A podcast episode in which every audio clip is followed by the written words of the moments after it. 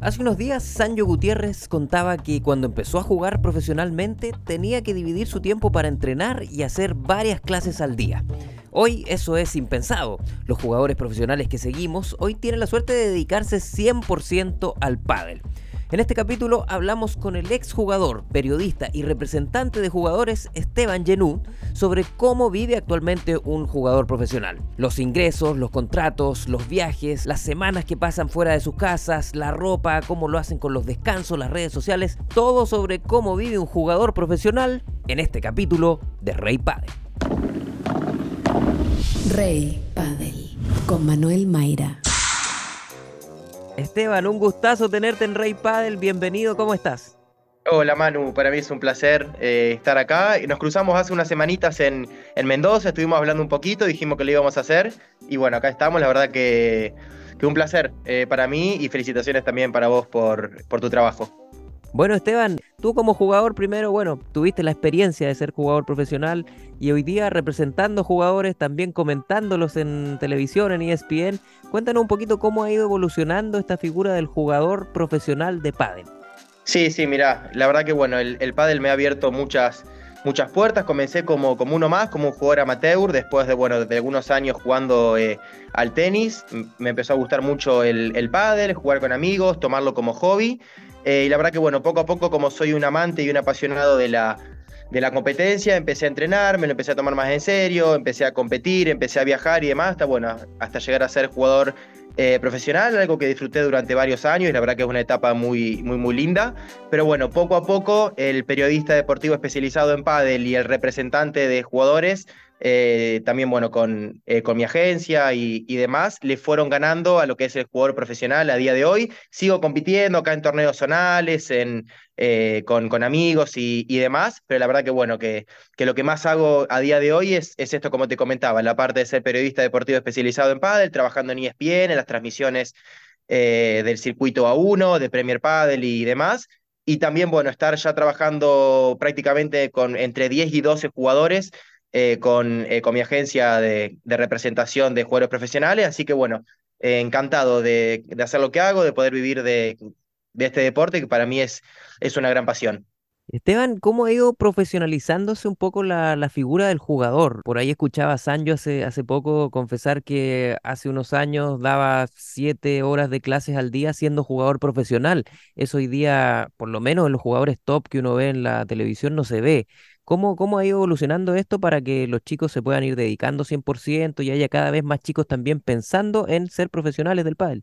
La verdad que es algo que está buenísimo porque obviamente que profesionaliza muchísimo al, eh, al deporte. No es lo mismo un profesional que pueda dedicarse 7, 8 horas por día a entrenar, eh, a descansar, a comer y alimentarse bien como debe hacerlo, a otro que tiene que dar unas 3, 4, 5 horas de clases y después ya algo cansado, obviamente, y demás, ir a entrenar, ¿me entendés? Ya es como que no es lo mismo, el cuerpo no rinde igual. Eh, y la verdad que llegamos a un, eh, a un momento de profesionalización donde, todo donde prácticamente la mayoría de los jugadores que uno ve compitiendo hacen lo que tienen que hacer desde muy chiquitos, son muy profesionales. Mira, yo pensando en estos momentos, todos los jugadores que tengo, la verdad que prácticamente ninguno da clases, todos se dedican full time eh, a entrenar, a descansar, a comer bien, a tener su psicólogo. La verdad que está muy, muy profesional eh, el pádel y bueno, y se nota, se nota con el rendimiento que hay eh, adentro de la cancha, con que cada vez obviamente cuesta más ganar los partidos, hace todo, todo cada vez más difícil porque cada vez hay más jugadores que se dedican profesionalmente y bueno, y eso también es lo lindo y es lo que hace el espectáculo cada vez aún, aún mejor porque es como que la competencia es lo que ayuda al, al espectáculo, ¿no? Y bueno, que surja la figura de un representante como tú mismo que has armado tu agencia de representantes, eh, es parte de, este crecimiento también. O sea, me imagino que antes no, no existía esa figura y el jugador tenía que, verlas todas.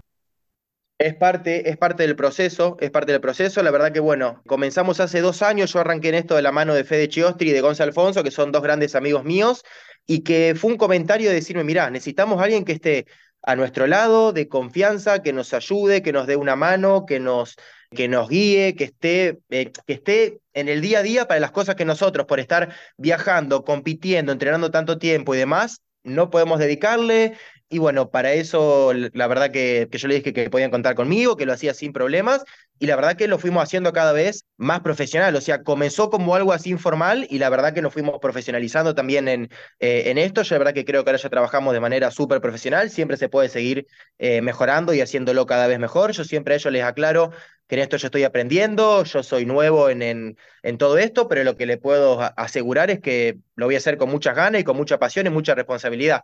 Después, obviamente, siempre las, las experiencias del día a día nos, nos irán haciendo mucho, mucho mejor y mucho más eh, capacitados. Pero la verdad que bueno, que, que también yendo a tu, a tu pregunta, que ya varios de los jugadores tengan representantes y que, y que, nos, estamos, que nos estemos manejando de esta manera dentro del mundo del pádel, habla de lo que ha ido creciendo este deporte y de que estamos ante un deporte 100% profesional ya. Y en tu caso, Esteban, ¿de qué se encarga el representante o, tú? ¿Cómo ha sido tu experiencia? ¿Qué tipo de cosas? Me imagino que son diversas y, en el camino surgen otras. ¿Cómo, es esa pega, ese trabajo? La verdad que de muchas, muchas, muchas, muchas. O sea, desde la planificación, desde la agenda, desde, desde el tema de, bueno, de, de la logística, de los vuelos, de las llegadas, obviamente buscarles sponsor, buscarle eventos, clínicas, exhibiciones, o sea, todo para que el jugador pueda trabajar dentro del mundo del pádel, ¿me entendés? Pero ese es, es muy amplio porque yo también hasta, hasta me involucro, también un poco mezclando ahí la parte mía de, periodista con, con sus redes sociales, con sus publicaciones, con la imagen que ellos venden ante, ante la gente, ante las marcas, ante los sponsors. Eh, trabajo también con, eh, con un equipo de, de marketing eh, digital especializado que se, dedica, que se dedica a eso. La verdad que, bueno, que como te decía, empezó como, empezó como algo informal y la verdad que lo fuimos profesionalizando cada vez más, pero las tareas son muy diversas y son muchas que se hacen en el día a día con todos los jugadores buscando que, eh, que crezcan profesionalmente todos. Y Esteban, claro, eh, uno ve lo lindo de, del juego, de, de, sus redes sociales, ¿no es cierto? Y, transmiten eh, algo que, que, es muy bonito, que es dedicarse al deporte profesional. Pero también eh, quería preguntarte, ¿qué es lo lindo de ser jugador profesional, pero qué es lo, lo no tan lindo que no vemos? Buena pregunta, ¿eh? Buena pregunta, buena pregunta. Mirá, eh, la verdad que obviamente, como todo, como todo en la vida, tiene, tiene sus cosas lindas que se disfrutan un montón y tienen sus cosas que llevan un esfuerzo eh, enorme, aunque no parezca y aunque, te soy sincero, si no lo haces y lo ves medio, medio de afuera, es como que decir el hecho de los viajes, de ir, venir, el cansancio, es como que no parece tanto, pero cuando lo haces, por ejemplo, ahora Ahora mis jugadores tienen cinco o seis semanas consecutivas de torneo, donde es uno atrás del otro. O sea, se van y saben que por un mes y medio o dos meses prácticamente no, no vuelven a sus casas. Y la verdad que eso es cansador, es, eh, es agobiante, lejos de tu familia, lejos de tus seres queridos. El tema de los, de los vuelos, las esperas, las escalas. Eh, te repito, o sea, no es para quejarse porque cada uno en sus trabajos tiene este tipo de cosas, que bueno, que son esfuerzos que, que uno hacen, pero la verdad que tal cual como lo decías vos, uno ve lo lindo cuando juegan, cuando compiten, cuando disfrutan, cuando ganan, cuando se abrazan, pero después para llegar a eso hay muchísimas cosas detrás que, bueno, que, que los que estamos un poco ahí cerca de ellos sabemos cómo son, y por eso yo justamente soy de los que más valoran su, eh, el esfuerzo que hace cada uno de ellos para competir, para estar de la mejor manera física, para, para dar un buen espectáculo, y a su vez, después llevado el trabajo, intento valorar eso, valorándolo yo personalmente a la hora de que vayan a alguna exhibición, a alguna clínica, ¿me entendés? Eh, y que tengan lo que se merecen, porque el esfuerzo que hacen es realmente eh, enorme y, y, como decías vos, si no estás cerquita de ellos, es como que cuesta verlo y apreciarlo. Y tú que fuiste jugador, me imagino que te suma un montón para hacer ese trabajo, de poder ayudarlos, de poder apoyarlos como representante. Yo creo que suma, yo creo que suma, que suma mucho. Es un trabajo que se puede hacer sin haber sido jugador tranquilamente, pero yo creo que el hecho de, de serlo suma. Yo para mí, sinceramente, suma tanto en el hecho de ser periodista deportivo como de ser eh, representante, porque siento que puedo entender al jugador, ¿me entendés? Por haber vivido situaciones eh, similares, por haber estado en la competencia en ese momento. Obviamente, seguramente en otro nivel, ¿me entendés? Eh, totalmente distinto, pero bueno, cada uno en, su nivel y en sus procesos como que lo termina viviendo y sintiendo de la misma manera. Los, los momentos decisivos, cuando se juegan cosas importantes, ¿me entendés? Esas cosas, esas sensaciones que yo por ahí tuve en su momento, ahora puedo entender, ¿me entendés? Cuando las tienen ellos y saber, bueno, cómo hablarlos, cómo aconsejarlos, cómo charlarlos y también cómo analizar cuando me toca hacer una transmisión y ver los diferentes momentos del partido a la hora de analizarlo, así que estoy agradecidísimo de, bueno, de, de, mi etapa como jugador, que como te digo, que a día de hoy la sigo haciendo y la sigo disfrutando, pero siento que me suma un montón. Me imagino que, que- que los montos y, y lo que gana cada uno, cada jugador quiere mantenerlo en privado, son cosas más íntimas, pero hoy día un jugador del circuito A1 eh, y Premier y, y World Padel Tour hasta ahora, eh, ya pueden vivir 100% de los premios o cómo funciona. También he escuchado mucho Sí, que la, la- los auspicios de las paletas también es un ingreso importante, probablemente el mayor de los ingresos que tienen al año. Cuéntanos un poquito cómo vive un jugador de pádel en términos económicos. Y mira, vos lo describiste perfecto. Obviamente que, que su patrocinio con, con paletas, con indumentaria y demás es una gran parte de su, de su ingreso y otra de sus grandes, eh, de sus grandes ingresos, obviamente, son, son los premios de, de cada torneo. Después, obviamente, se le suma lo que son los extras, que suman un montón, como obviamente los, eh, los parches de las remeras, otro tipo de, otro tipo de patrocinios, de acciones en redes sociales, presencia, como te digo, clínicas, exhibiciones, ¿me entendés? La verdad que está, la verdad que está bárbaro. Eh, está bárbaro porque el jugador es como que tiene diversificados sus ingresos y es como que puede contar con ingresos de un lado, del otro, de esto. Y bueno, justamente esa, esa gran parte también de, de mi trabajo, de conseguirle cosas, de moverme, de decir, che, mira, tengo estos jugadores, podemos hacer esto, pueden ir, por ejemplo, cuatro de mis jugadores la semana pasada estuvieron en Panamá en una semana, la verdad que fantástica, eh, trabajando con, con la gente de Padel Central ahí en, en Panamá, que los trataron de maravilla, que estuvieron ahí haciendo eh, clínicas, exhibiciones, jugando con la gente, también entrenando ellos, que eso también es, es algo muy importante que ellos me piden y que yo también solicito, que cuando vayan a esas semanas, que puedan mantener sus entrenamientos, hacer las cosas como deben hacerlas, como profesionales eh, y demás. Eh, así que bueno, la verdad que por suerte los jugadores al ser cada vez más profesionales tienen cada vez más fuente de ingresos que les permiten obviamente ir solventando sus, sus costos y sus gastos en las carreras, ¿no? Y pueden vivir tranquilamente, están tranquilos económicamente al ser jugadores de pádel del circuito A1, por ejemplo. Yo creo que ya sí, al menos en lo que es a uno, las primeras parejas, claramente que sí, y después ya las, ya las últimas parejas de cuadros como que dependen de eh, hacer una buena negociación con alguna marca, como para asegurarse que ese ingreso de las marcas les va a permitir poder viajar, les va a permitir, ¿me entendés?, entrenar con tranquilidad desde lo económico y no estar pensando que tienen que hacer otra cosa por fuera del pádel como para generarse un ingreso extra, pero yo creo que por suerte ya, ya está tan profesionalizado y se van arreglando cosas interesantes, que la verdad que yo creo que ya si estás en cuadro principal de uno a uno, eh, obviamente dependiendo el número de pareja que seas, pero ya eh, podés estar eh, vi- viviendo el pádel a día de hoy.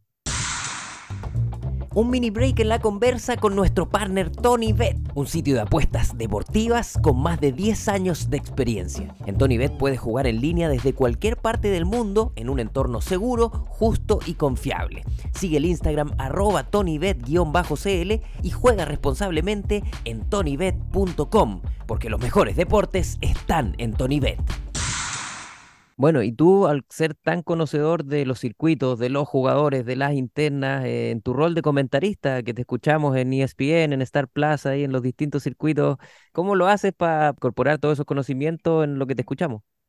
Mira, la verdad que lo de las transmisiones en, ESPN lo disfruto muchísimo. Es eh, la verdad que en mi parte como periodista deportivo especializado en pádel, lo que es ahí las, las transmisiones como comentarista y también la parte gráfica de escribir notas de opinión, columnas y demás, son de las dos cosas que más, que más disfruto y como te digo, la verdad que intento, intento transmitirle por ahí a la gente que no ve tanto pádel o que lo ve de vez en cuando, algunos conceptos, algunos detalles, cosas que por ahí yo las veo por haber sido jugador o por, o por estar tan, tan cercano a los jugadores, intento transmitir eso, hacerlo de la mejor manera, es un trabajo que me, que me encanta, tengo compañeros que la verdad que me llevo bárbaro, relatores, los otros comentaristas, que ayudan que el clima de trabajo eh, sea distendido y que esté buenísimo, así que la verdad que lo disfruto un montón y bueno, es, es una pieza fundamental de, de mi trabajo, como te decía. Quizás en el fútbol sería un problema porque ahí el representante podría levantar a un jugador para venderlo más caro después, pero acá no, no Un pasa. conflicto de intereses, un conflicto de intereses, no, no, no, pero acá, acá no pasa, acá no pasa, la verdad que cuando, que cuando me pongo en el rol de, de comentarista intento ser lo más eh, objetivo posible, cuando hay que criticar eh, se critica, cuando hay que hablar bien se habla bien y la verdad que bueno, eh, que intento obviamente diferenciar eso, obviamente que después fuera de eso con algunos jugadores trabajo y con otros no, pero cuando me pongo en, en ese rol intento hacerlo de lo más profesional posible y ese es el gran objetivo, la verdad. Como representante, Esteban, ¿en qué te fijas para tomar un jugador?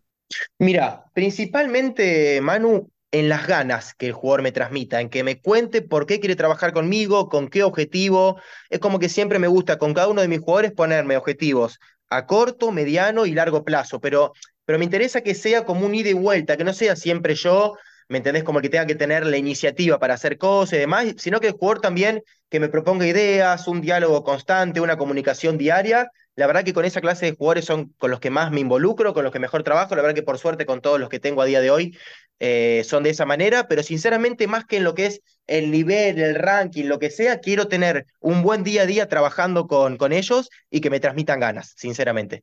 Hoy día con el boom se ven muchos niños en, en Argentina, que, que, que, es donde tú vives, muchos niños que quieran dedicarse al pádel profesional, más allá que lo logren o no, pero ¿está esa, esa decisión de los niños o ese sueño de los niños? Cada vez más, Manu. Cada vez más, cada vez más chicos juegan, compiten, ven pádel por streaming, por televisión, ven a Tapia, Dineno, Estupa, Vela y te dicen, quiero ser como ellos, quiero su paleta, quiero su remera, los tienen como ídolos.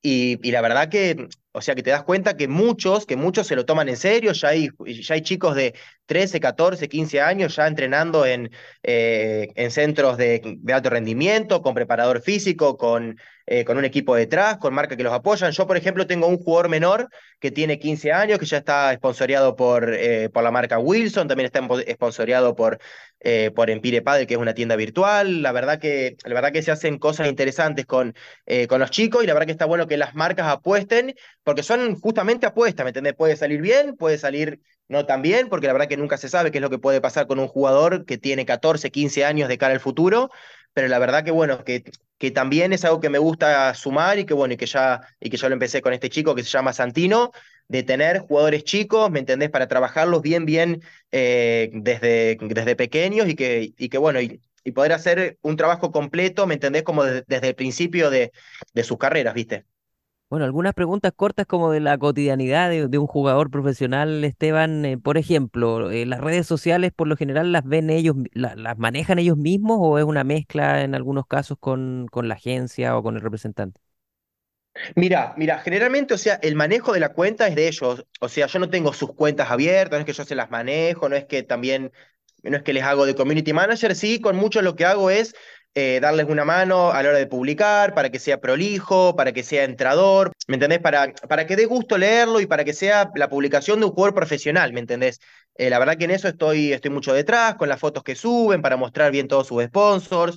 Eh, para que esté escrito correctamente. La verdad que en eso, como te digo, la verdad que le doy también mucha importancia porque noto que hay marcas que en muchos de mis jugadores lo valoran, me dicen, che, qué bueno que está, qué ven que tiene que las redes sociales, Fede, Gonza, Pablito Barrera, Feli, bueno, o cualquiera de mis jugadores, eh, la verdad que como muchas de las marcas lo, lo valoran, la verdad que para mí es súper, súper importante y también es, es una gran parte de, de mi trabajo. Por ejemplo, uno ve la, las camisetas, ¿no? Eh, estampadas con, con los nombres, con las banderitas, con los sponsors.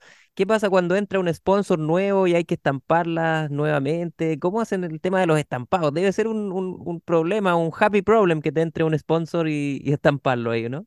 Son cositas que, que, bueno, que día a día aparecen y que hay que ir resolviendo. Eso depende mucho de la marca.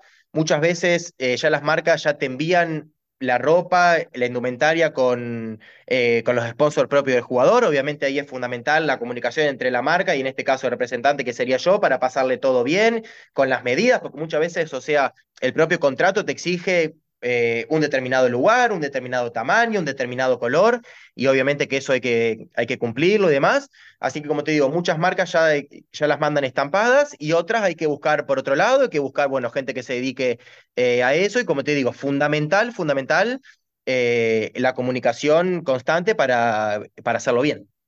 Y el, el lavado de ropa, porque son jugadores que están viajando todo el tiempo, también debe ser un tema. Muchísima, muchísima, pero bueno, por suerte la verdad que ellos en lo que son los torneos generalmente tienen ahí en el propio hotel o en algún lado, la verdad que el circuito siempre se mueve como para buscarles dónde, dónde puedan lavar la ropa y demás. Igualmente a mí lo que me gusta siempre aclararles a la marca es que, es que estaría bueno que los jugadores tengan cantidad, ¿me entendés? O sea, que no estén pensando en tengo tres o cuatro remeras y tengo que lavarla, que tengan cantidad, porque ellos entrenan, porque ellos van al gimnasio, porque ellos compiten, hay veces que hace muchísimo calor, cambian tres, cuatro remeras por partido, imagínate la misma cantidad por entrenamiento y así. Eh, así que bueno, la verdad que siempre intentando trabajar con las marcas para que los jugadores tengan las mayor comodidades eh, posible y que estén lo más centrados en el, en el entrenamiento y en la competencia y que no tengan que pensar en cosas extras eh, por fuera de eso. ¿Con cuántas camisetas anda un jugador viajando a Prox? Mira, yo creo que obviamente, bueno, depende, depende la marca de los que le dé y demás, pero yo creo que una gira no se puede viajar con, con menos de 8 o 10 camisetas, eh, al menos de las estampadas, eh, para competir y después también algunas otras como de entrenamiento o para estar o por si alguna tarde-noche quieren ir al club a ver otros partidos, también estar presentables con la remera de la marca. Eh, y demás como, como debe ser, pero yo creo que bueno, que, esa, que esas son las cantidades mínimas que un jugador profesional tiene, eh, tiene que tener para estar cómodo, más que nada, ¿viste? ¿Y alguna anécdota, Esteban, para cerrar? Eh, me imagino que pasan cosas curiosas. ¿Te, ¿Te ocurre algo que, que, les haya pasado últimamente que, que, tenga que ver con eso, con la logística y que a veces se complica y hay que sacarla de alguna manera?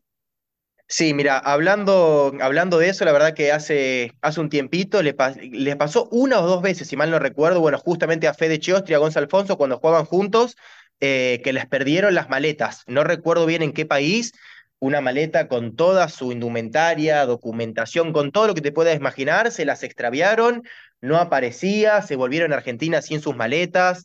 No te imaginás lo que fue, te juro que lo recuerdo y me, y me pone mal porque la verdad que, bueno, imagínate lo que es estar sin todas tus cosas, sin todas tus pertenencias, documentación, ropa, lo que sea, y estar en Argentina sin nada y con tu maleta que no sabes si se extravió, por qué lugar del mundo está, si te lo van a reconocer, si no te lo van a reconocer. Así que bueno, cuando nombraste ya algún, alguna anécdota con el tema de logística y eso, lo primero que se me viene a la cabeza es es lo que hemos renegado en aquel momento con, eh, con eso, pero bueno, son cosas que quedan en el pasado, son anécdotas y bueno, ya todo está bien. ¿Y apareció la maleta, Esteban? Eh, la verdad que sí, la verdad que sí. Después de un tiempo, creo que fueron varias semanas, largas semanas, eh, avisaron que bueno, que, que, llegaron, la fueron a buscar y estaba todo perfectamente, pero fueron largas semanas de trabajo, de gestión, de llamar a un lado, al otro, y como te digo, bueno, finalmente aparecieron y por suerte fue con final feliz.